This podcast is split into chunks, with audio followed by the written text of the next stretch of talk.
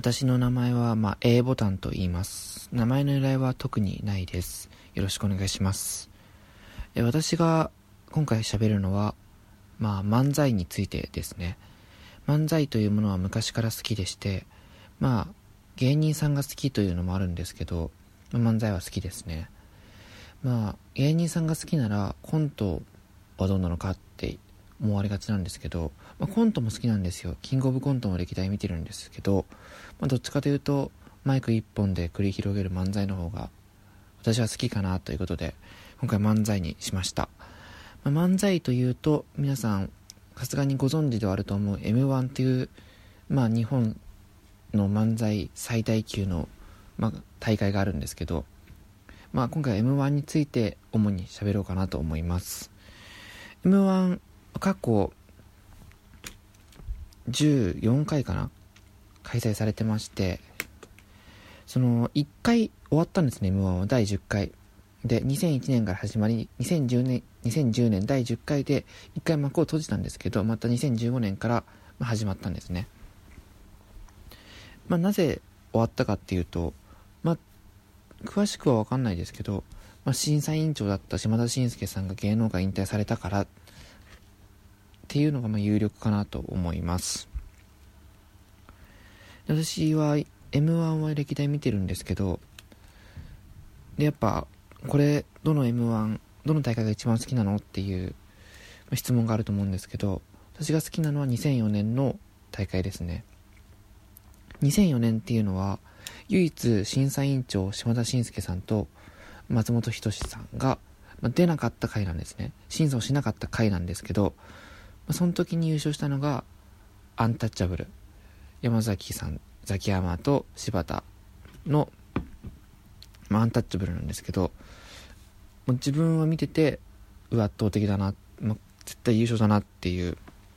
そんぐらい強かったですね。アンタッチャブルって初めて出たのは2003年で1年前なんですよ。が敗者復活でやってきてまあ決勝まで残り結果は3位だったんですけど、誰からも票が入らずに3位だったんですけど、もう終わった後にしんすけさんから、アンタッチャブル今回1票も入んなかったけど、君たち面白かったって言われるほど面白かったんですよ。それがま2004年、力つけて、ま、優勝したってことなんですけど、まあ、その時のコントが、あ、すいません、漫才がめちゃめちゃ面白かったです。それが、まあ、M1 史上一番好きですね、自分の中でだと。